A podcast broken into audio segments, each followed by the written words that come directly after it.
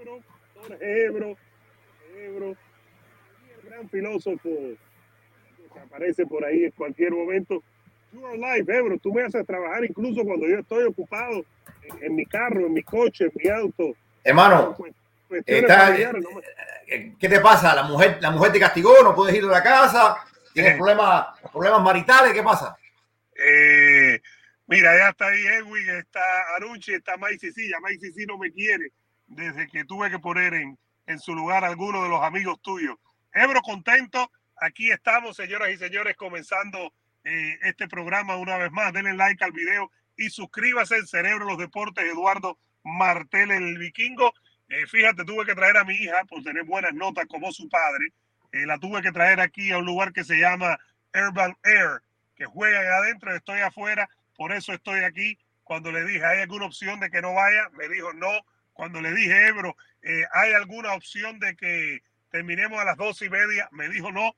Tú lo sabes, Ebro, uno no, no manda a sus hijos, desgraciadamente, por mucho que nos querramos hacer los bárbaros del ritmo, ¿no?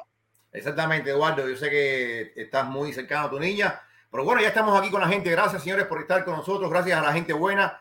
Eh, muchos temas de que hablar. Por ahí estamos esperando la llegada del profesor Ismael Sala. Más adelante, un experto en artes marciales mixtas para discutir también la pelea de Chito Vera, lo que viene este fin de semana. La semana más arriba, la pelea de Kamaru Osman, lo que viene la semana más arriba. Yo no sé cómo nos vamos a dividir para cubrir todo porque eh, hay tanto, tanto evento.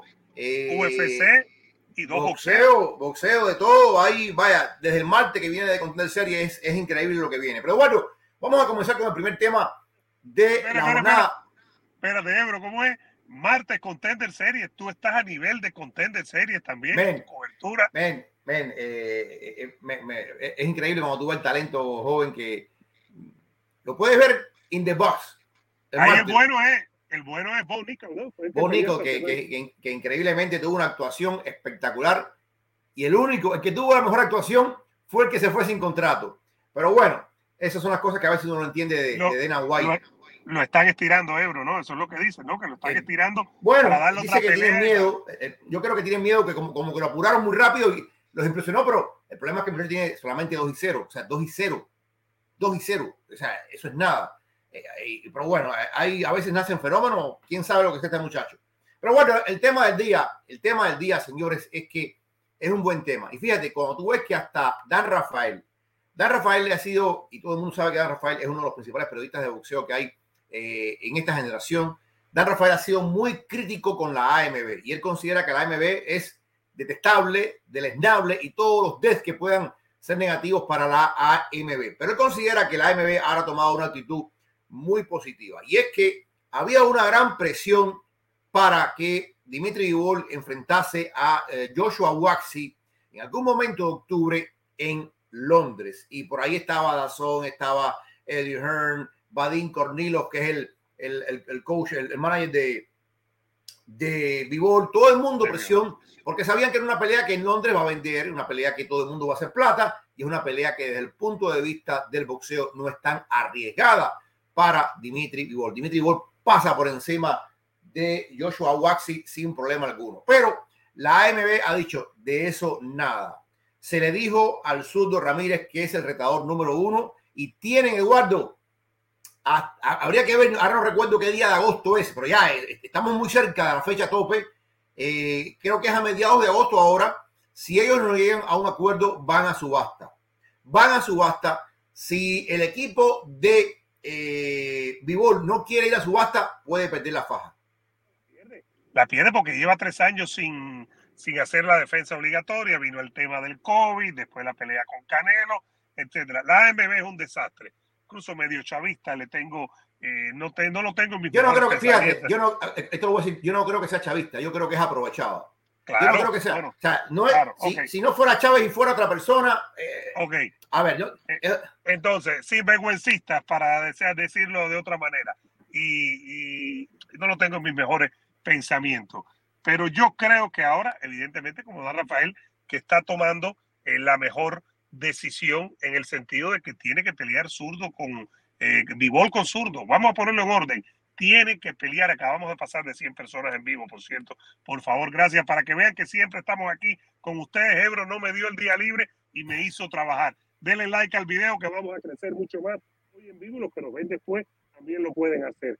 Ebro tiene que pelear con zurdo, porque además, el Bivol, si pierde la corona, la revancha con Canelo no tiene sentido. Puede tener sentido inventársela, pero el sentido principal, además de la revancha, es otro título para Canelo, en caso de que Canelo llegara a Triple G el 17 de septiembre. Es decir, Bivol no tiene otra cosa que hacer que ponerse de acuerdo con zurdo, pelear con el zurdo, y si le gana el zurdo, y si Canelo le gana a, a Triple G, decir, bueno, ahora vamos a hablar de mayo. Porque hay que recordar que Eddie Hearn, hay que recordar, por cierto, que Eddie Hearn había dicho, no tenemos mucho tiempo para la pelea en mayo porque queremos hacer a Watsi, le pedimos una excepción, Joshua Watsi, y después queremos al zurdo. Bueno, la AMB dijo que no, es decir, que Joshua Watsi sale ya de, la ecuación. Eh, Yo te voy a decir una cosa, mira, veo mucha gente hablando, no, que mm, le gana a zurdo, zurdo es un tronco. Este no es el momento de discutir eso. Este, este no es el momento de decir que Vivol le va a pasar por encima de zurdo, ni que zurdo no, no. Este es el momento de hacer la justicia, porque ha pasado, yo lo he visto tantas veces. Oye, vas a una pelea eliminatoria, ¿eliminatoria de qué? El boxeador va a pelea, gana la eliminatoria y después no va a ninguna pelea de mundial. Entonces, yo creo que se pierden las ilusiones. Yo he visto eso muchas veces. Oye, voy a pelear por una eliminatoria y después por el título. Mentira. Siempre pasa algo que las eliminatorias se quedan en nada. Entonces, Suto Ramírez ha tenido dos eliminatorias. Una contra Ineki González y la otra que tuvo ahora con el alemán este, se me olvida el nombre, Blossel, el Blessel que tuvo. Eh, sí, creo que era Boesel, sí. Boesel, algo Entonces, ¿cuántas eliminatorias más tiene que hacer el Sudo para tener el derecho de pelear por título del mundo. Si está de número uno en el ranking de la AMB, si ha tenido dos eliminatorias, no se trata de que Zurdo vaya a perder con Vivol, se trata de que Zurdo tenga su oportunidad, como todo el mundo que hace una, una eliminatoria debiera tener una oportunidad, si es que realmente los organismos tienen algo que ver con todo esto. Entonces yo creo que en este caso, si le damos palos a la AMB por muchísimas razones, yo creo que hay que decir que la AMB ha tomado lo correcto, por lo que sea, porque, hay presión, porque déjame decirte que hay muchos ojos encima de la MB y la MB ahora que, eh, yo no sé en qué estado está esto ahora, Eduardo, lo último que yo supe es que la MB quería mover las oficinas de Panamá a Houston, pero cuando está aquí este país, la cosa es diferente en términos de, leyes y en términos de cumplir. Hay que recordar también que hubo el presidente de la Asociación de Boxeo esto de Estados Unidos, la comisión, que es la que... La, ABC, American Boxing Commissions que no toma decisiones boxísticas para chequear que no haya eh, elementos eh, criminales ni que haya elementos fuera de lo normal.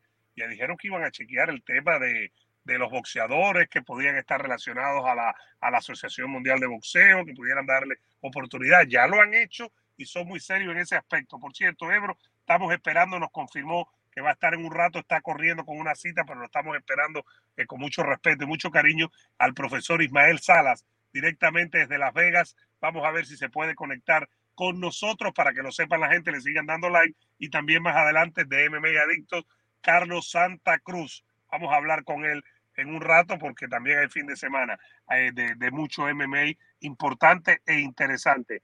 a mí me parece que aquí eh, es una buena noticia para, la, para el boxeo. De la misma manera que Vivol contra Canelo es una excelente noticia, aunque yo pienso que gane Vivol siempre. Yo creo que el hecho de que Vivol va con zurdo, que puede ser la segunda mejor pelea en, en semipesado. La primera mejor es eh, Vivol contra Beterbiev, Beterbiev contra Vivol. La segunda es zurdo contra cualquiera de los dos. Entonces creo que es una muy buena noticia que se pueda dar. Me parece que es muy interesante. Y bueno, ya lo está calentando el zurdo que habló desde, desde México, él es de, de dijo que va a vengar al Canelo que va a sacar la cara por todo México. Eso es parte de, todo. Eso es parte del show y eso, eso, está bien, eso está muy bien. Pero como tú lo decías, yo creo que es la mejor noticia posible desde el punto de vista de los que amamos el boxeo en estado puro, porque vamos a tener dos peleas muy importantes en pesos diferentes, pero que están muy relacionadas. Porque no cabe duda que la pelea de Canelo y Golovkin está muy relacionada con la pelea de Zurdo Ramírez contra Dimitri Vivol. Eh, y esto no es culpa de Vivol. Vivol habla con su manager y su manager dice, oye, yo creo que el mejor camino para esperar mientras viene la pelea contra Canelo es pelear contra el, el Boaxi este. Y Vivol va a hacer lo que le digan. Y si le dicen, mira, Vivol, aquí hay 5 millones por pelear contra Boaxi, mejor todavía. pero ese no era el camino correcto. El camino correcto era este del mexicano. Y la pelea de Canelo contra Golovkin, oye, bienvenida sea, espectacular pelea, pero la pelea de Vivol contra Zurdo Ramírez va a ser muy buena pelea. Ya veremos ya qué pasa con Zurdo, qué ajustes puede hacer. Sabemos que Vivol es el favorito, pero se trata de un problema de justicia, de hacer lo correcto y de respetar los rankings, respetar otros edictos pasados, donde tú me dijiste, esta es una pelea eliminatoria para que vayas al título. Esta es la forma de respetar esto y esta es la forma de ser justo con el zurdo Ramírez, porque tú te imaginas, Eduardo, que Vivol va con Waxi y después va con Canelo. Es otro año más. En eso se va otro año más para zurdo Ramírez y zurdo Ramírez va a tener que tomar otra pelea con un desconocido o con un boxeador de medio pelo y entonces vamos a decir, pero el zurdo no hace nada. Ahí te voy a decir una cosa, el zurdo no hace nada, Golden Boy es una basura. No, pero ¿qué va a hacer el zurdo? ¿Qué va a hacer el zurdo si él está esperando su oportunidad por título en el organismo donde está rankeado?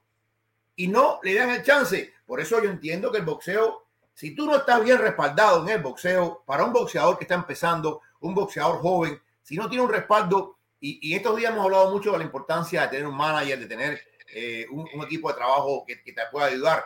Eh, es muy diferente la UFC al boxeo. Muy, muy diferente. Lo que decía, por ejemplo, Dominic Cruz de que él negocia un contrato de seis peleas y ya no hace falta el manager. No hace falta, y es verdad, son seis peleas que están negociadas y conveniadas. Y la UFC tiene un, una cantidad fija que te paga. Pero el boxeo es diferente. En el boxeo tú negocias pelea, pelea. Y tú negocias con diferentes televisoras y negocias con diferentes. Títulos, títulos, negocias ranking, negocias todo todo. Entonces, yo te digo, el, salvo, salvo que sea Floyd Mayweather, salvo que sea Floyd Mayweather, o salvo que sea el propio Canelo Álvarez, que tiene tanto poder que él mismo se representa en la figura de. Pero incluso tiene un manager que es Reynoso. Incluso tiene un manager que es Reynoso. Porque Canelo no es el que negocia, Reynoso es el que negocia. Entonces, yo creo que, que, el boxeo sí tienes que tener. Y, y, creo que en esto, Golden Boy, que está ahí dentro de la zona, quiera o no quiera, al lado de, Eddie Hearn, tiene que seguir presionando y seguir presionando y seguir presionando y decir no hay otra alternativa que Zurdo pelee contra Bivol. Si ya pierde después, bueno, ese es el boxeo, esa es otra historia que ya veremos más adelante. Pero se trata de que en octubre o noviembre veamos la pelea de el zurdo Ramírez contra Dimitri Vivol. Esa es la pelea a hacer. En esto, por supuesto, la pelea a hacer sería Dimitri Vivol Beterbiev, ¿verdad? En eso estamos de acuerdo. Pero es la, ideal, esa la es ideal. La, que... Pero, tomando en cuenta todo, que uno está en una empresa, que uno está en otra empresa, en una televisora, otra televisora, etcétera. Pero aquí no hay, aquí entre Sudo Ramírez y Vivol no hay ningún tipo de problema. Están en la misma sombrilla de razón. Están, hay, hay una misma persona que les paga a los dos. Y hay una misma persona que quiere ver, que debiera querer ver en su pantalla, que es muy pobre en términos de boxeo, una pelea de esta, porque esta es una pelea buena. Esta es una pelea de primera magnitud en la división ligero pesada. Hay varias cosas que hablar. Estamos esperando al profesor Salas. Estaba entrando una cita, me dijo que está haciendo todo lo posible, me está mandando mensajes. Queríamos que hablar con él, queríamos hablar con él desde hace rato, pero se ha ido a Londres. Hay que apurarse porque tiene Joy Joyce en septiembre, si no me equivoco, ¿no? Es en septiembre. Claro. Eh, con, con, Joseph Parker. Parker es decir, que se tiene que ir de vuelta para el Reino Unido. Estamos tratando de, de hablar con él, uno de los mejores entrenadores eh, del momento. Eh, al final yo creo que esta es una muy buena noticia. Al final yo creo que para el boxeo es una buena noticia. Al final yo creo que es algo que, que nos, va, nos va a ayudar a, a, querer más al boxeo, porque el zurdo Ramírez se merece su oportunidad. Puede ganar o no puede ganar, ya esa es otra historia. Pero como tú decías, ¿cuántas eliminatorias va a ser? Olvidemos por un lado, por un momento, fueron las eliminatorias, que no tenían sentido, eso está claro. Eh, tres consecutivas, básicamente. Después de que una era eliminatoria, la segunda vino eliminatoria, la tercera vino eliminatoria, y la gente del campeón le estaban pidiendo que le dieran otro break para hacer otra pelea, hubiera tenido que hacer otra eliminatoria. Ahora hay que buscar la pelea, hay que organizarla, Ebro, hay que prepararla y hay que asegurarse que, que esta pelea tenga lugar. Esta es una pelea de California me parece a mí, ni siquiera. Es una pelea de California, pero con interés. O sea, todos los que saben, los que siguen, o sea, fanáticos, y por supuesto, nuestra gente que está aquí, que está opinando mucho, nuestra gente sabe de boxeo. Y la gente nuestra eh, sabe que esta es una pelea digna, sólida, valedera, entre dos guerreros que están en su prime, en dos guerreros que están al tope de su división. Vuelvo y repito, mucha gente diciéndome que, que, el zurdo es un tronco, que el zurdo, no sirve, que señores, no se trata de eso. El zurdo se ha ganado el derecho de pelear contra el campeón y hay que hacer valer ese derecho, porque si no, ¿cuál es el mensaje que se le envía al resto de los boxeadores?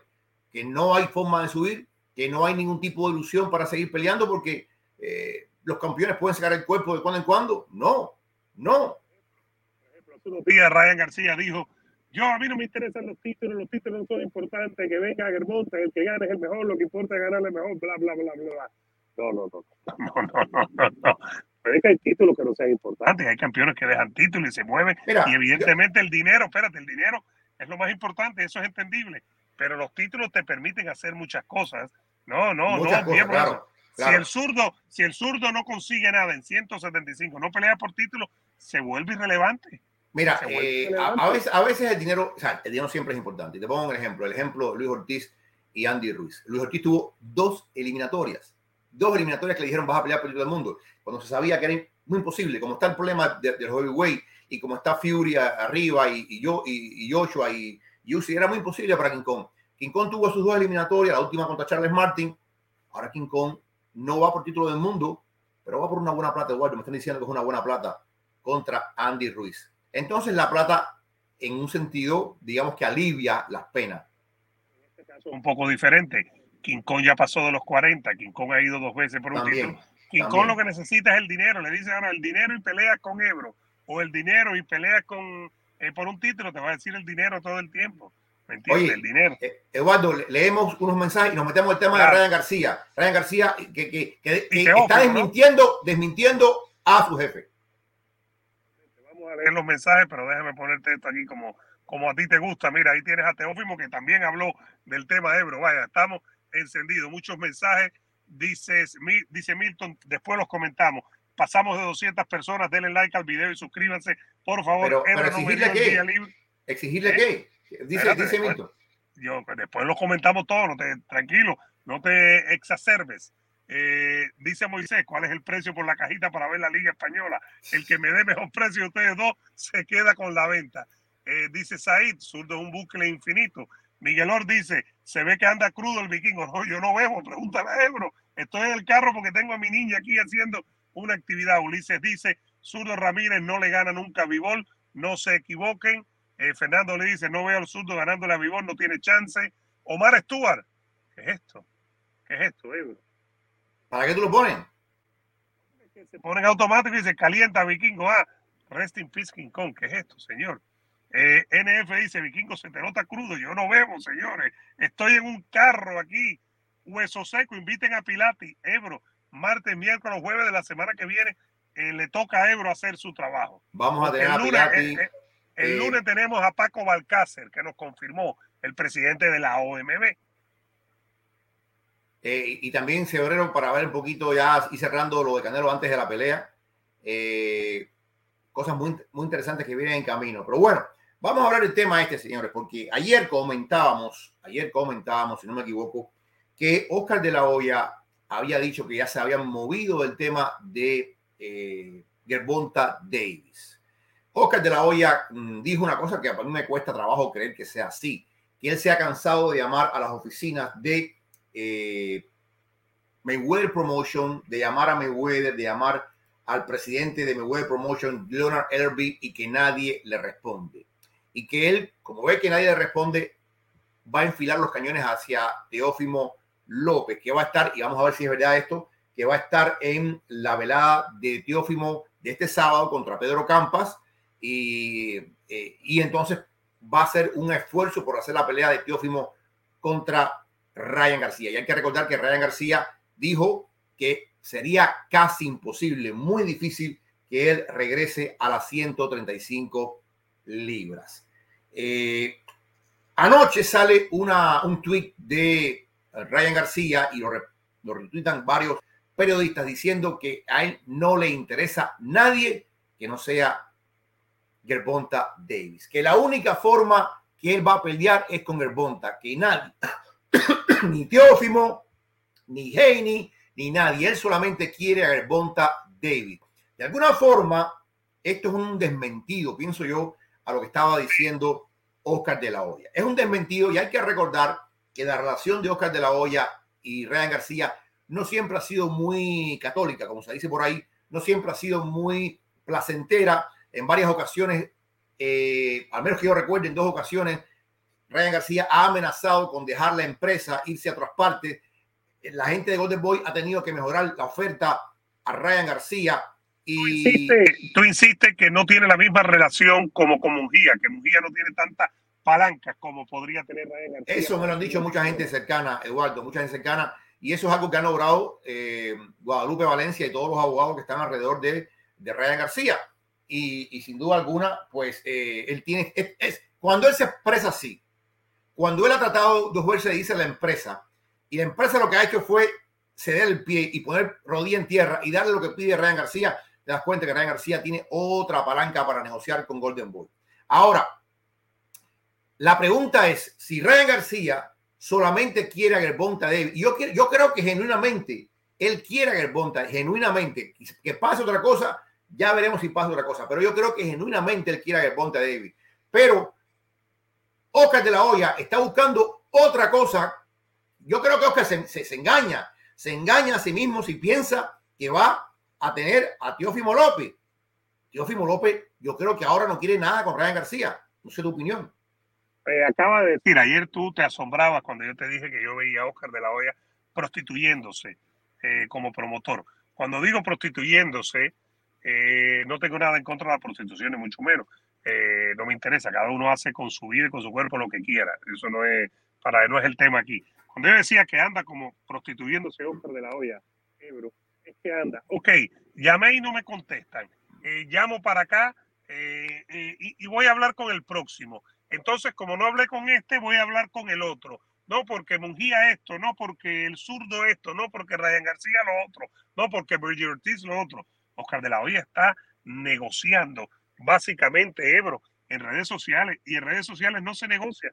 Las peleas grandes no se negocian en redes sociales, se negocian tras bambalinas, no se negocian en la prensa, se negocian tras, bamba, tras, bambalinas, se negocian de manera seria. Claro que va a haber diferencias y que los puntos pueden estar lejanos y tú vas arreglando.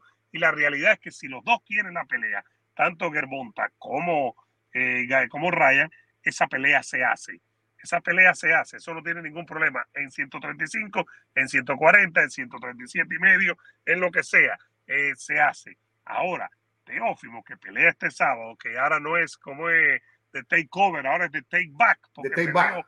es como con Camboso, y yo aprecio mucho el boxeo de, de, de, de Teófimo, me parece, ayer lo hablábamos, que ha logrado más que, mucho más que Ryan García, que fue campeón unificado. Mañana vamos a tener la entrevista con Teófimo con Teófimo y tenemos pendiente la entrevista también con, eh, con Golovkin, pero la de Teófimo la tenemos el viernes. Ahora, Teófimo le preguntaron, Ebro, eh, porque está en conferencia de prensa hablando con la prensa. Teófimo, tú sabes que habla muchísimo, lo hemos tenido nosotros. A mí me encanta cómo habla, una cosa lo que pueda parecer Teófimo hacia afuera, una cosa incluso lo que pueda parecer en inglés y lo que parece en español. Yo creo que hay incluso diferencias con Teófimo. Pero lo que yo digo es, Teófimo respondió y dijo, no, no, no me metas aquí a Ryan García, que yo no voy a entrar en el juego de Ryan García. Ryan García habla mucho, no pelea con nadie. Yo estoy aquí para pelear y ganar, para conseguir títulos. Está como echando un lado a Ryan García y lo está echando no por el lado de boxístico, sino por el lado personal de cómo es Ryan García.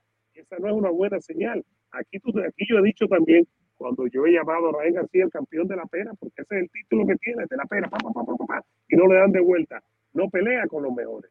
Entonces, si no pelea con, con Germonta, si van a hablar según él con Teófimo, pero parece que, que Teófimo está interesado, ni que haya nada que pueda interesar, ni que haya nada que pueda interesar a, a Teófimo. Yo me pregunto, ¿qué va a hacer Ryan García? Yo creo que debe quedar claro, Ebro, no sé qué crees tú, y ya vamos a ir con nuestra gente.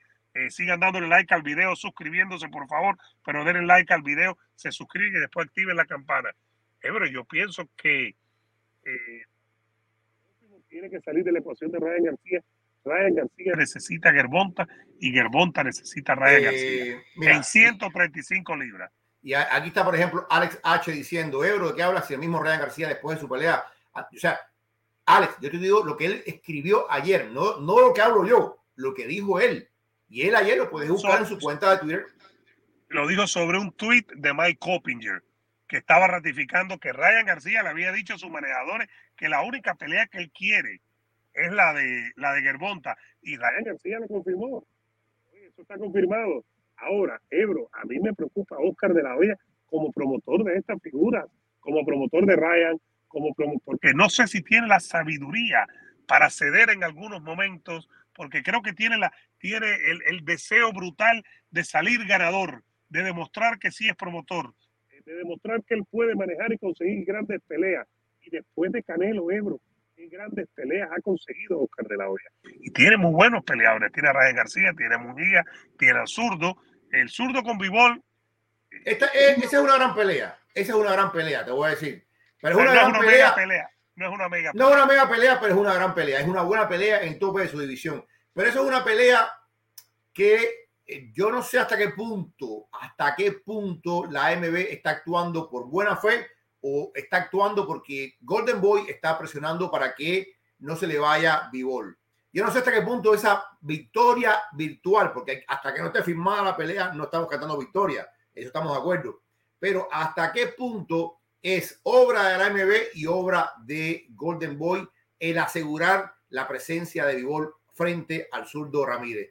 Al final, no importa quién lo haya hecho, al final es lo bueno de que Vivol va a estar ahí para el surdo porque se lo merece. Pero al final hay, hay un tema, tú decías el tema de los títulos, el título es importante para vender. Ahora mismo Ryan García no tiene nada, si no me equivoco. No tiene nada. A Ryan García habría que buscarle una avenida hacia algo, hacia un interinato, eh, como lo tiene, por ejemplo, eh, Benavides. Benavides es un campeón interino del peso supermediano. Con ese interinato algo va a lograr, es diferente para la televisión. Eh, sabemos que la AMB eliminó todos los campeones interinos, pero yo no sé qué es lo que van a hacer. Eh, algo tienen que inventarle a Ryan García para que tenga potabilidad la presencia de García para el mismo Verbonta o para Teófimo, qué sé yo, porque si Teófimo ve a Ryan García con un título, ya la cosa cambia. Ya Teófimo, si Teófimo ve que este hombre es campeón de algo, yo te, garantizo que Teófimo lo piensa, lo piensa dos veces porque es el take back, es recoger algo. Eh, eh, por cierto, ahí me pregunta, esto lo quiero dejar claro, aquí nos reímos mucho, me dice Fred Zombie. Vikingo, ¿por qué Amador le tiene tanta rabia a Pilati y a ti? Yo no sé, hermano, en el caso de Pilati no sé, pero en mi caso yo espero que se le pase a él a cualquiera, sean felices. Fred, Fred, yo te garantizo que mm, Amador no tiene, no tiene rabia a nadie. Amador, espérate, espérate, porque es mi hermano. Amador es la persona más dulce y buena del mundo. ¿Qué? Sí, sí, sí, sí. Amador es, eh, te lo digo, el tipazo. Peleando, ¿Eh?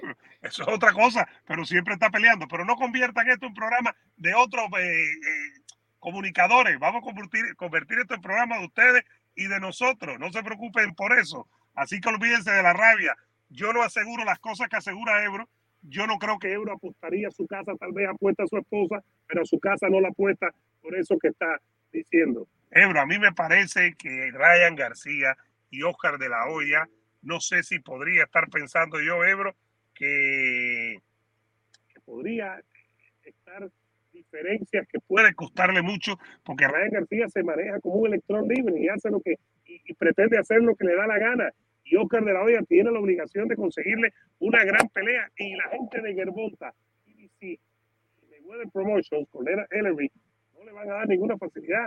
Van a tratar de clavarle la espada a Ebro y tumbarle todo lo que le puedan tumbar a Ryan García para después ganarle. Entonces está en una situación complicada Ryan García. Y para los otros 135, sin pasar a 140, Lomachenko está esperando al ganador de Camboso con, eh, con Heine, que debe ser Heine. Y en 140 hay que ver qué es lo que pasa.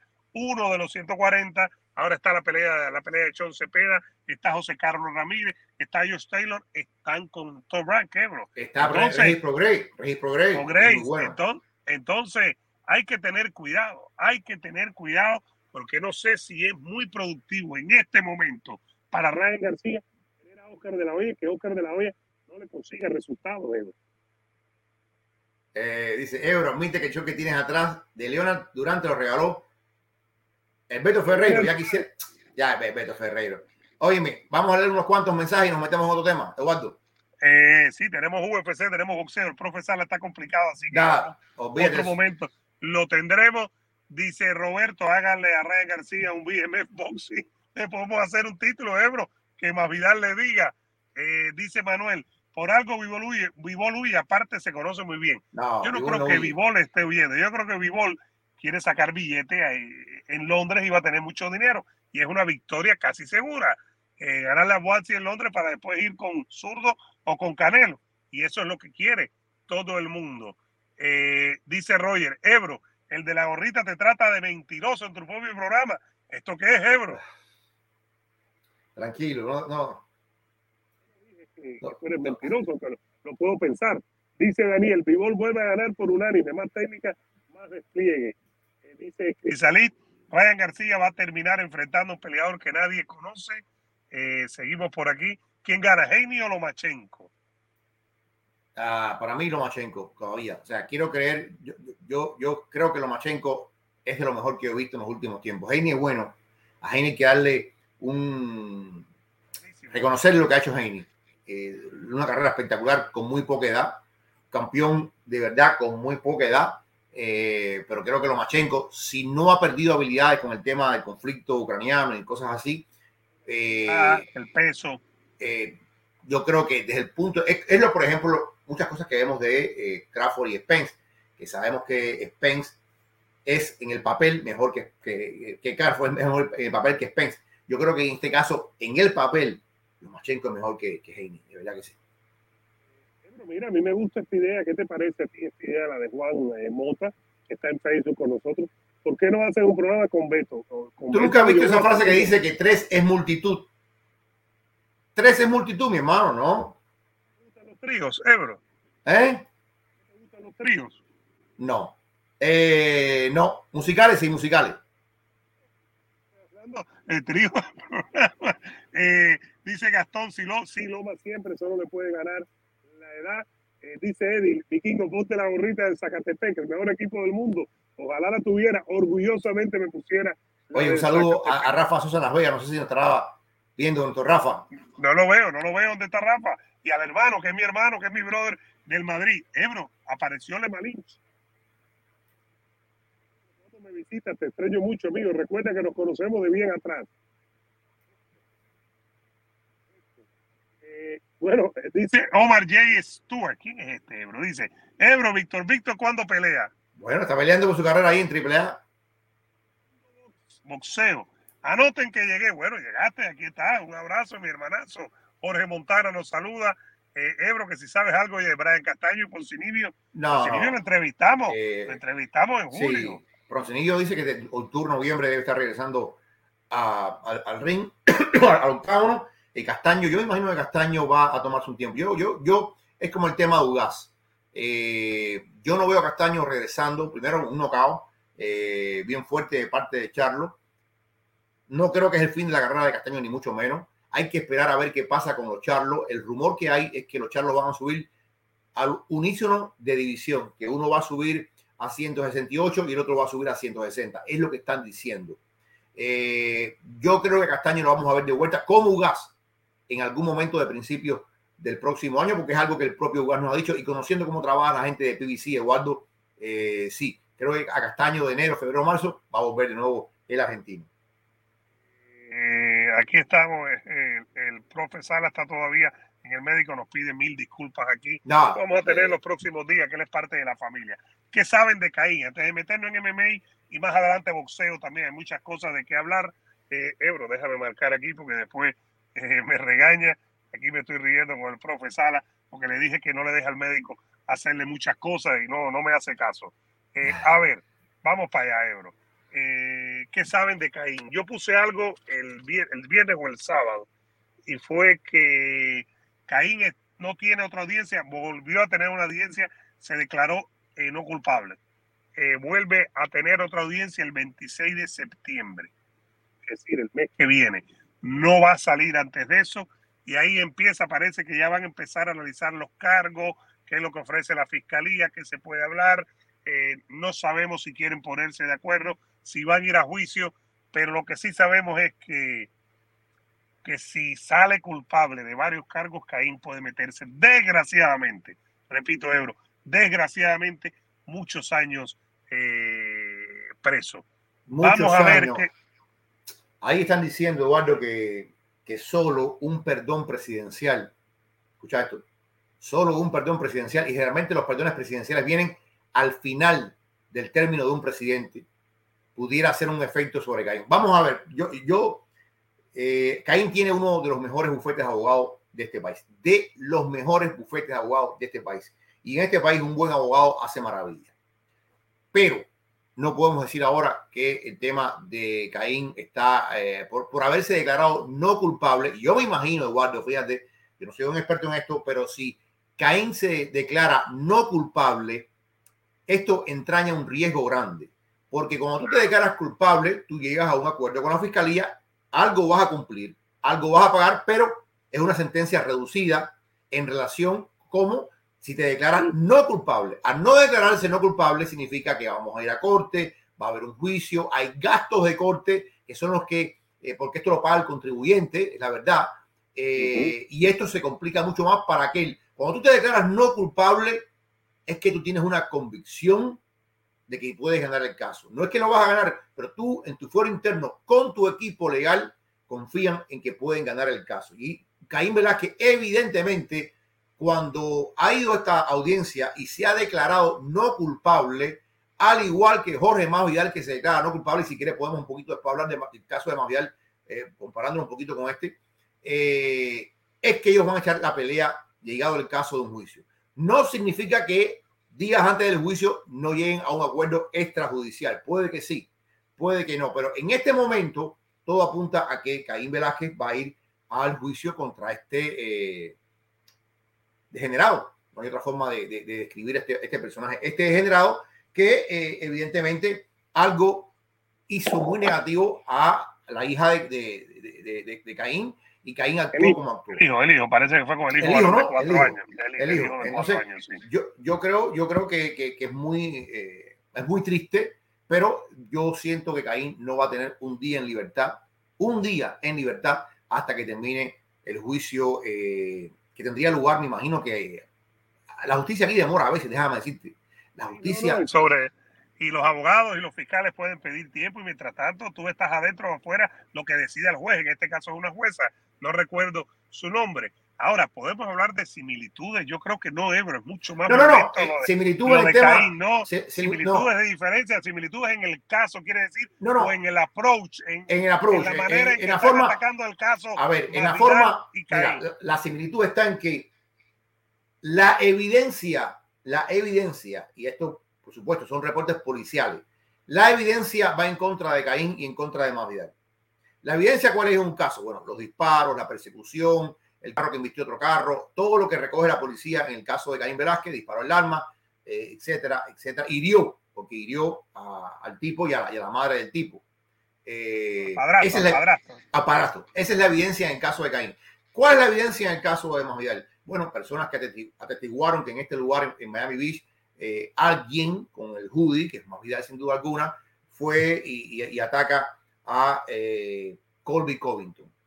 Con esta evidencia, uno diría, eh, bueno, está pasando esto, esto y esto y esto y esto, eh, ya son para condenar. Pero son evidencias. Cuando Caín se declara no culpable y Masvidal se declara no culpable, es que tienen alguna esperanza o confían en que llegado el momento del juicio, ellos van a tener otras evidencias para contrarrestar estos reportes policiales y demostrar su inocencia.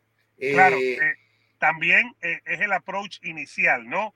Tú pones tu posición también desde ambos lados, una posición que tú te declaras inicialmente no culpable y después empiezas a negociar. Si tú te declaras culpable desde el principio, tal vez tiene menos cosas, tienes menos cosas que negociar. Estamos hablando aquí desde la perspectiva periodística, sin ser especialistas legales, ni mucho menos. Pero yo creo que sí que puede haber similitudes, aunque son casos muy diferentes el tipo de, de, agresión, de ataque complicado es muy, muy diferente. Por ahí viene nuestro amigo Jorgito Herb. Vamos a seguir hablando de este tema y de UFC, de boxeo, por supuesto. Sigan dándole like al video y suscribiéndose a ver si llegamos a 300 personas en vivo aquí con ustedes. Aquí no paramos nunca. Aquí esté Ebro, esté yo, esté el que esté.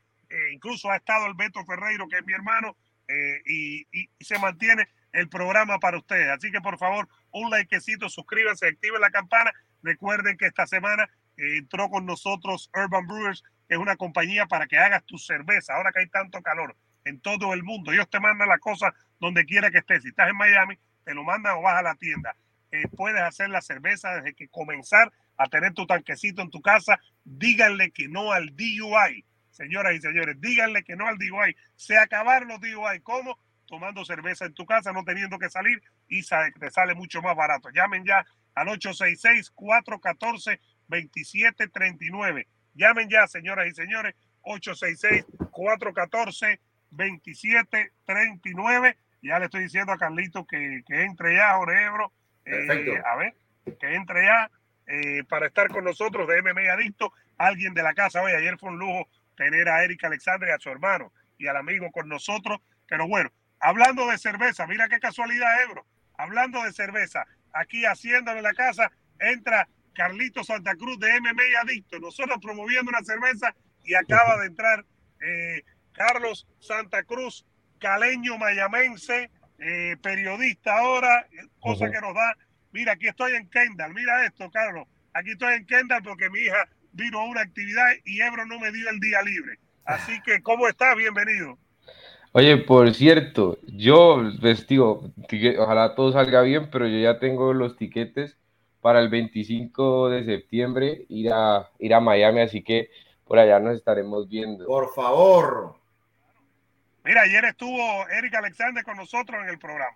Por favor, sería un honor tremendo tenerte con nosotros en el café, que te comas unas croquetas, te tomes una, una mau ahí con nosotros y, sería realmente, vaya, hay que rejuvenecerse, no andar con viejo, andar con viejo como, como Eduardo Martel, que es un viejo cagalitroso.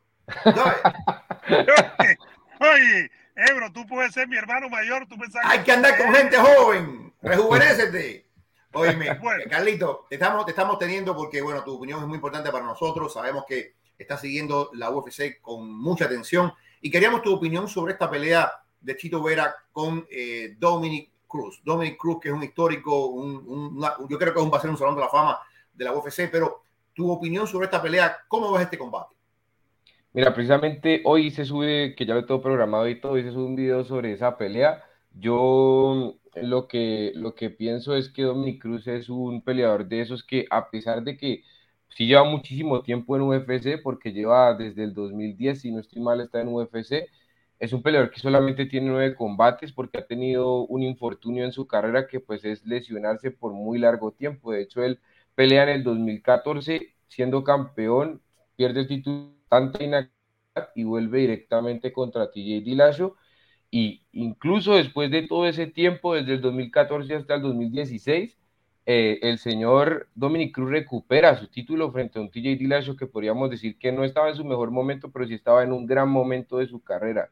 Entonces es un peleador de esos que tiene mucha experiencia, que ojo, que eso también lo digo ahí en el video y ayer subíamos una publicación a la página también de eso, está invicto en cuanto a peleas que no tienen que ver con el título, o sea, no ha perdido ninguna pelea que no involucre un título.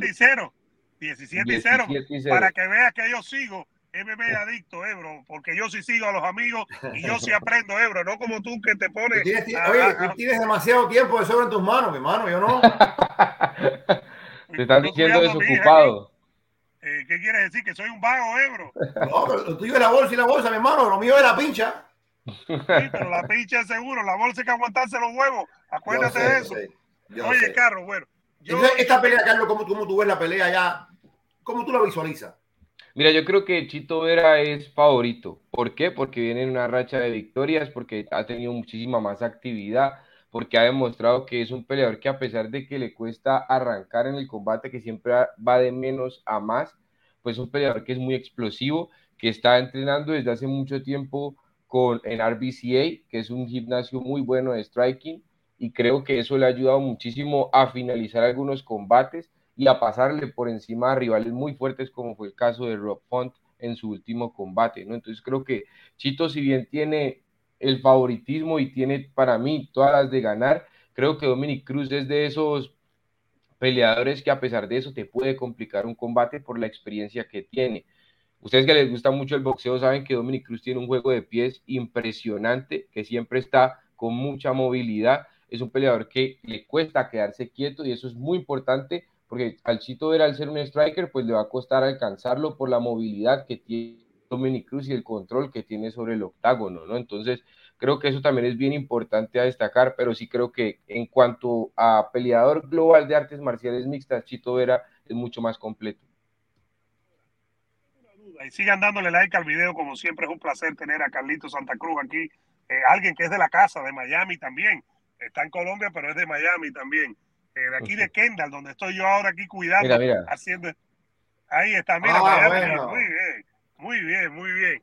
Oye, yo tengo la duda de la velocidad de Chito, de cómo Chito va a evitar los golpes de Dominic Cruz. Si bien es cierto que este no es el Dominic Cruz eh, que de cuando fue campeón, porque ya es mayor, ya tuvo lesiones en la rodilla, ya no es campeón, es diferente, pero es muy rápido y se mueve como tú decías. Ayer lo comparábamos incluso con Lomachenko para hacer una analogía con sentido, hablando de boxeo.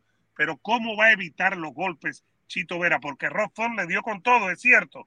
Dominic Cruz no pega tan duro pero tal vez pega más y es más rápido que Rob Font. ¿Cómo va a evitar esa rapidez? ¿Cómo va a evitar los golpes de Dominic Cruz e ir ganando asaltos? Sí, claro, yo creo que en el campamento tuvo que haber entrenado con peleadores mucho más livianos porque Dominic Cruz, bueno, eh, sí es verdad que Dominic Cruz es muy rápido. Lo que pasa es que como, como dice mi buen amigo Ángel, el villano más grande de todos es el tiempo, ¿no? Y no sabemos si a Dominic Cruz, ya con tanto tiempo que ha pasado, ya con la edad, le cuesta mucho más moverse, ¿no? Pero yo creo que igualmente Dominic Cruz es un peleador que si bien tiene un juego de pies hermoso en el boxeo, también es muy poco ortodoxo para lanzar los golpes, pero eso no es una falla a favor de él, antes al contrario, eso es algo bueno porque los rivales no se lo esperan. Entonces ustedes han notado que Dominic Cruz para lanzar los volados como que se agacha y manda los volados muy, de manera muy poco ortodoxa, pues digámoslo de esa manera, y por eso algunas veces es tan difícil para los rivales eh, poder esquivar este tipo de golpes y sobre todo porque se está moviendo todo el tiempo por todos lados. Entonces creo que si bien Chito tuvo que haber eh, trabajado muchísimo en eso porque pues es la principal arma de Dominic Cruz, es por lo que todo el mundo lo conoce, creo que esquivarlo no va a ser el problema, más bien va a ser conectarlo, que yo creo que va a ser lo difícil si él maneja la movilidad que, que manejaba anteriormente. Ahora, Carlos, eh, ¿Cuál es la realidad de Chito Vera? Supongamos que Chito Vera vence a Dominic Cruz este sábado.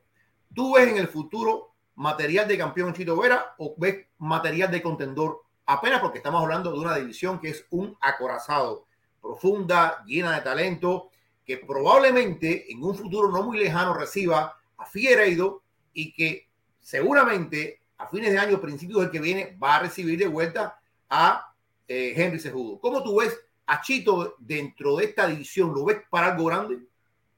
Yo, sí, mira, yo la verdad lo veo como top 5. No sé si llegue a ser campeón de la división, porque como tú dices, es una división muy competitiva. Tiene una cantidad de, de peleadores impresionantes. Está ahí Peter Jan, que es una bestia, que ahora lo pusieron pues con Sean O'Malley, que prácticamente todo el mundo dice que le dieron un caramelito, ¿no? Pero también está por ahí eh, Cory Sanhagen, que a mí me gusta mucho como peleador, que es un striker impresionante, que le complicó la vida a Peter Jan, que para mí Peter Jan es el mejor de la división, a pesar de que Aljamain es el campeón. Aljamain Sterling también es una pesadilla cuando se pone con, con la estrategia que le, que le propuso a Peter Jan, que fue llevarlo al suelo y neutralizarlo. Es una pesadilla haciendo eso, es muy bueno. Está en el Serra Longo Team, que son muy buenos en el grappling, en el wrestling. Entonces, es muy bueno en eso. TJ Dillashaw es otro, mejor dicho, peleador de categoría mundial. Y como dices, viene por ahí Davidson, incluso Brandon puede llegar a subir en cierto punto. Eh, Henry Cejudo, eh, José Aldo, que también es otro que no tenemos en cuenta, pero que tuvo como una renovación en este peso de la 135. Entonces creo que hay mucha competencia. Precisamente Chito ya perdió con José Aldo. Entonces si quiere llegar a por lo menos pelear por el título, creo que tiene que reajustar muchas cosas. Creo que contra Rock Font mostró mucha mejoría, pero todavía tiene mucho que acoplar porque esta gente del top 5 de las 135 libras son máquinas totales. Ahora, eh, tiene lucha en caso de que Dominic Cruz diga voy a ir a la lona, eh, él es luchador también, pero en caso de que diga voy a ir a la lona, tiene buena lucha, tiene buen grappling, eh, Chito Vera para ser efectivo abajo? Mira, lucha no sé si tanto, pero Jiu-Jitsu sí que tiene. Chito era muy bueno en el, en el Jiu-Jitsu. Creo que sí se puede defender muy bien. Es bueno con la espalda contra la lona. Ya lo hemos visto varias veces en esa situación y creo que lo ha hecho bien. de pronto lo pueden llevar relativamente fácil al suelo, pero en el jiu-jitsu es muy bueno. Entonces yo creo que, que sí tiene todas las herramientas, como lo dije, para mí como pues Dominic Cruz es wrestler, digamos que tiene por ahí una base en wrestling, creo que no es su fuerte y creo que Chito Vera, si nosotros nos ponemos a mirar físicamente, hace muchísimo más grande que Dominic Cruz. Dominic Cruz es un peleador más finito, ¿no? Es un peleador que está más rayado, diríamos acá. En cambio, Chito sí se, le ve un poquito más de grasa, un poquito más de masa, eh, masa muscular. Entonces creo que eso también le ayudaría en, el grappling y en el clinch, más que todo. Pero creo que sí, como peleador global, para mí es mucho más completo el ecuatoriano. Ahora, Carlos, hay dos peleas que son importantes en este peso eh, eh, en los próximos días. la pelea de este sábado, Chito contra Dominic Cruz, y la pelea del sábado más arriba de José Aldo contra Merat Balishvili. ¿Cuál de estas dos peleas va a producir un retador directo al campeón y por qué? Está difícil. Está, muy difícil porque yo creo que, mira, José Aldo lo dijo él en sus redes sociales. Mira, yo ya estoy viejo, ya me merezco esa segunda oportunidad por el título de las 135 libras. Y yo creo que eso es bien importante para que, para que UFC le dé la oportunidad. No, pues Aldo es una leyenda, es probablemente eh, uno de los mejores, digo, porque yo creo que entre Aldo y Volkanovski ahí están eh, por disputando ese el mejor peleador de las 145, pero yo creo que Aldo, al ser leyenda y al tener ese renombre tan grande que tiene, de pronto le dan más fácil la oportunidad. Si llega a vencer a Merab Banisvili, que ojo que Merab Banisvili es, otra pesadilla. Sí y, que, que Aljamain Sterling está diciendo que él defiende el título un par de veces más y que se lo deja para no enfrentarse a él porque es su amigo, ¿no? A Meraf Panisvili. Entonces, creo que tiene una, una prueba muy, más difícil que la de Chito Vera, pero yo creo que, mira, todo depende de cómo finalicen las dos peleas. Si Chito Vera, digamos, finaliza a Dominic Cruz de manera espectacular, UFC no va a dudar en darle la pelea por el título. Si José Aldo se le complica con Meraf Panisvili, que yo creo que eso es lo que va a ocurrir, probablemente la pelea por el título sea para Chito Vera, pero Ahora, si finaliza. Dale, Le doy otra más que se me olvidaba, otra más que se me olvidaba. Per Jan contra Sean O'Malley. Ebro, Ebro, Piotr. Ya tú aprendiste, Ebro. Piotr. Piotr.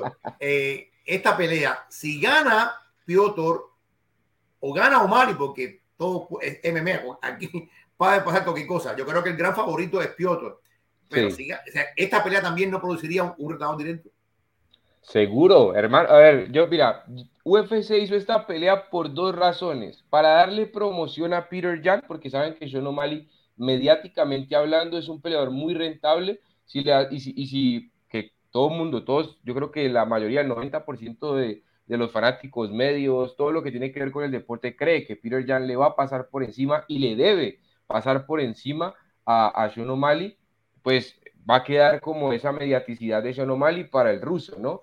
Pero si, pero si Sean O'Malley vence, porque sabemos que Sean O'Malley cuando gana, gana es por finalización. Y si llega a finalizar a Peter Young, yo creo que ahí la cosa es directa para Sean O'Malley y no hay nadie que le discuta eso, ¿me entiendes? Es como, como si Hamza vence a Nate Díaz, aunque Nate Díaz no es el mejor peleador de la división, le van a dar la pelea por el título, no importa lo que pase igual que a, Conor McGregor y a la gente mediática siempre tiene ese etiquete dorado para el título porque tiene la mediaticidad para venderte un evento estelar. Ahora, estoy muy mal yo y gracias a Manuel Salazar por el super sticker que nos da de 4.99. Un abrazo y gracias, Ebro, nos invitará a almorzar algún día, pero eh, invitar a almorzar. tú? Ah, mira, Ebro no, el fuerte de Ebro no es invitar. Eh, eso pasa entre hermanos. Carlito, deja que vengas a Miami, verá lo espléndido que soy se muere de hambre Carlos Santa Cruz. Ahora, gracias Manuel, un abrazo. Ahora, estoy mal. ¿Crees que debo ir al psiquiatra o al psicólogo, eh, tomar pastillas, atenderme? Porque estoy pensando que Miley le puede ganar a Piotr Jan.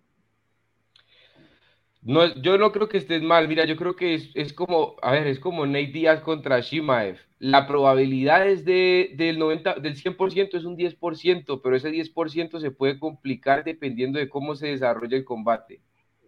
Tampoco le ves a O'Malley un 10%. Es que Peter Jan ha peleado con los mejores. Sean O'Malley no lo hemos visto. Mira, yo, yo como a Sean O'Malley le veo muy buen potencial. Lo que pasa es que cuando lo he visto por ejemplo, con Pedro Muñoz no hizo nada espectacular que yo dijera, mira, este tipo la va a romper. Con Chito Vera tampoco lo vimos que hiciera nada espectacular y esos son nombres que ni siquiera son de la élite. Ahora, tú me dices, mira lo que hizo contra Chris Moutinho, ya, pero Chris Moutinho ni siquiera estaba en la UFC. Ni estaba en la UFC, claro.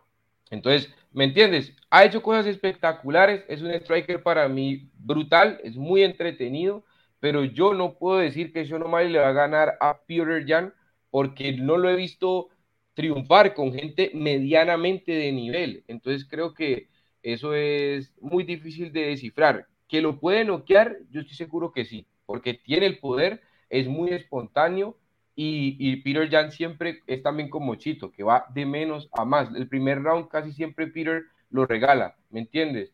Pero de ahí para allá es que es muy complicado y yo creo que Peter Jan va a ir con todo porque él sabe que si pierde, la carrera se le va a ir en declive, pero en declive fuerte, ¿me entiendes? Porque ya perdió dos veces su campeonato, una por un error y la otra, pues bien, porque Sterling lo, lo, neutralizó. Y ahora esa, ahora, Ebro piensa que ganó eh, Piotr. Yo, eh, yo ganar Piotr en mi apretado. Y pero estuvimos ahí en Jacksonville. Oye, por cierto, ¿viste lo que me pasa? Dice Moisés Muñoz, compro unas pastillas para la ansiedad vikingo para que no haga esos pronósticos tan locos. Yo no he hecho ningún pronóstico. Yo lo que estoy diciendo es si necesito tratamiento porque pienso que O'Malley le puede ganar a Pete, a Piotr. Sí, sí. sí de, poder le puede. La única forma que O'Malley le gana es una desaña, pero total a distancia, tocando, eh, moviéndose, jamás entrando. Pero Peter Jan, como dice Carlos, el problema de, de, de Peter Jan es que es tan presionante, presiona tanto, te, va para arriba, te va para arriba. Yo creo que uno de los problemas que tuvo con, con Sterling es que se demoró un poquito y, empezó a trabajar demasiado tarde, pienso yo, eh, sin quitar el mérito a los primeros rounds que tiene eh, Sterling con su jiu porque jiu eh, de alguna forma le costó trabajo a Jan leer a, Sterling y ganar la pelea o, hacer lo mejor que hizo en su último asalto. Pero yo creo que, es muy complicado para O'Malley vencer a Peter, lo, peor de, lo, peor que tiene Peter Jan, bueno, lo mejor, mejor dicho, lo mejor que tiene Peter Jan es que si tú, si tú revisas la pelea, por ejemplo, la, la que más me acuerdo es la pelea con José Aldo, tú revisas que Aldo le tira una combinación de golpe al cuerpo y golpe al rostro Peter Jan en la siguiente ocasión que José Aldo lanza esa combinación, se la bloquea y se la manda a él, ¿me entiendes? Es un peleador que analíticamente y dentro del combate, sobre todo con su boxeo, es extremadamente observativo y, absorbe los, movimientos del oponente. Entonces, es como tan bueno y tan técnico que es muy difícil que, que Sean O'Malley tiene la distancia para, para ganarle, seguro que sí, pero Peter Jan también es un peleador pequeño que está acostumbrado a pelear con gente grande, ¿no? Y hace, por ejemplo, hace su campamento en el Tiger Muay Thai de Tailandia, tiene unos strikers de primer nivel, ¿me entiendes? Oye, eh, Eduardo. oye, rapidito, gracias a Félix Hernández que nos da 10 eh, dólares, gracias a todo corazón eh, por estar aquí con nosotros, a toda esa gente. Mira, Carlos, ya con ese dinero, Ebro te puede invitar aquí. Ese dinero fue para ti. Ebro, no hay diferencia.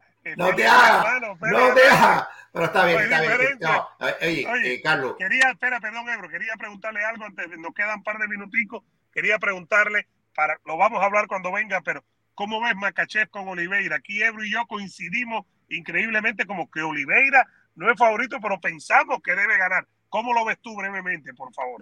Mira, yo, yo te voy a hacer directo. Yo creo que Charles Oliveira va a someter a Islam Mahachev.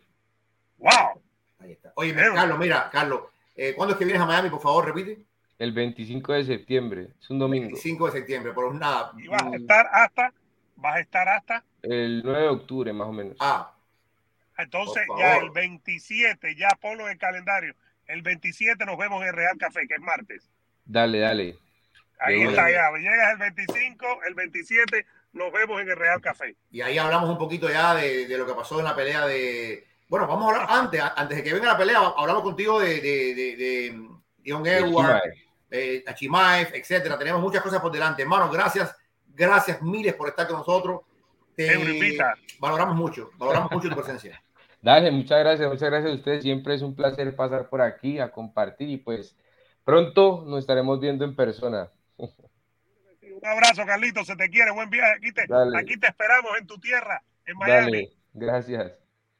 Ahí está. bueno, Ebro, nos quedan unos mensajitos rapiditos. Lolo Mundo dice, gracias por el programa, Ebro Vikingo. Colby Covington, Ebro, tenemos un Colby Covington que habla español, lo aprendió en Hialeah, en MMA Master, el mejor lugar, la ciudad más hispana de todo Estados Unidos. Dice, grande Carlos, siempre con las mejores predicciones. Leandro dice, Makachev tiene que terminar la tiranía de Oliveira. No ha sido muy larga la tiranía. Tiranía es lo que tuvo McGregor, tiranía lo, McGregor, lo que tuvo. ¿Por qué tiranía? no hay que hablar así. No, porque, porque es el campeón, pero tiranía es lo que tuvo, digamos, San Pierre. Tiranía es lo que tuvo en su momento Aldo. John Jones. Jones tiranía. Anderson Silva, ¿me entiendes? A ver, eh, dice Miguel Oliveira por nocaut sumisión antes el tercero. Eh, sigue por aquí. Eddie Asís, el 27 de septiembre van a estar en el Café Deportivo de Beto Ferreiro, Ebro, el Vikingo y Carlos. Eh, Arturo dice, muchas gracias, Ebro y Vikingo, gracias a ustedes por estar aquí. Delcio me está votando, Ebro, desde hace rato. Dice, Vikingo, chao. Me vota, Delcio no me quiere. Bueno, no se puede ser una perita. Eh, al que lo quiere todo el mundo no ha hecho grandes cosas en la vida. David dice, Ebro dice que Giri, que pelea en el último evento del año, el 10 de diciembre en Las Vegas. ¿Qué sabes de eso? Bueno, eso es lo que quiere él. Eso es lo que quiere él. Eh, hace poco vimos el, el, tweet de Jan Blackovich eh, emplazando a Prochaska. Vamos, vamos. Eh, Prochaska le dijo, oye, aguanta que yo no quedé contigo en nada. Eh, yo estoy dispuesto a hablar contigo, pero yo no quedé contigo en nada. Estoy esperando la respuesta de Teixeira. Y Teixeira dijo, no, respuesta no, ya estoy listo ya. Yo creo, Eduardo, que esa es la pelea que viene. pero, pero, Eduardo, atento con esto de enero en Río de Janeiro atento con esto de enero en Río de Janeiro, porque yo creo que esta es una pelea que incluso desde el punto de vista del timing es muy buena para Río de Janeiro, porque al final eh, Oliveira pelea en octubre contra Macache y puede ser que se desgasten ahí peleando o haya una lesión, lo que sea. Yo creo que la pelea mejor que se apunta y se vislumbra para Río de Janeiro es la revancha de Teixeira y, y Giri Prochaska, de verdad que sí. Si es en Brasil, un mega evento tiene que haber ya, ya eligieron, van a buscar, hay, hay una, una, arena que este nombre, la arena tiene capacidad para 16 mil personas, es una arena nueva que, que, han construido ahí en Río de Janeiro, eh, perfecto para ellos.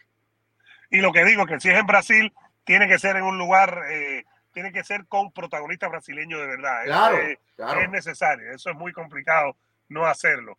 Eh, Ebro, que nos den like al video, hemos pasado una hora y dos, no te voy a perdonar que me has dejado tirado aquí en el carro, que no quisiste hacer el programa eh, eh, solo, no quisiste crecer, pero bueno, aquí estoy desde el carro, voy a entrar ahora a buscar a, la niña, que le den like al video, que se suscriban y seguimos haciendo. Hoy este fin de semana está sabroso también. Regresa Teófimo, eh, eh hay UFC, Chito Vera, el próximo UFC en la noche con Usman Leon Edwards, el boxeo de campeonato pesado en la tarde, hora del este de los Estados Unidos, con Joshua y Usyk, y en la noche también va a haber boxeo Navarrete. Son dos semanas espectaculares. Se están acabando las vacaciones, el verano en muchos lados, pero aquí no paramos. Que le den like al video, que se, que se suscriban. Y si no me quieren, Ebro, que, que aprendan a quererme, como hiciste tú. Tiempo, tiempo. Tiempo a tiempo. ¿Cómo es un dedito, Ebro? Un likecito. En un siglo te quieren. Y me voy con el pensamiento de Robert Harke. Grande, vikingo y Ebro. Y por orden. Gracias, gracias.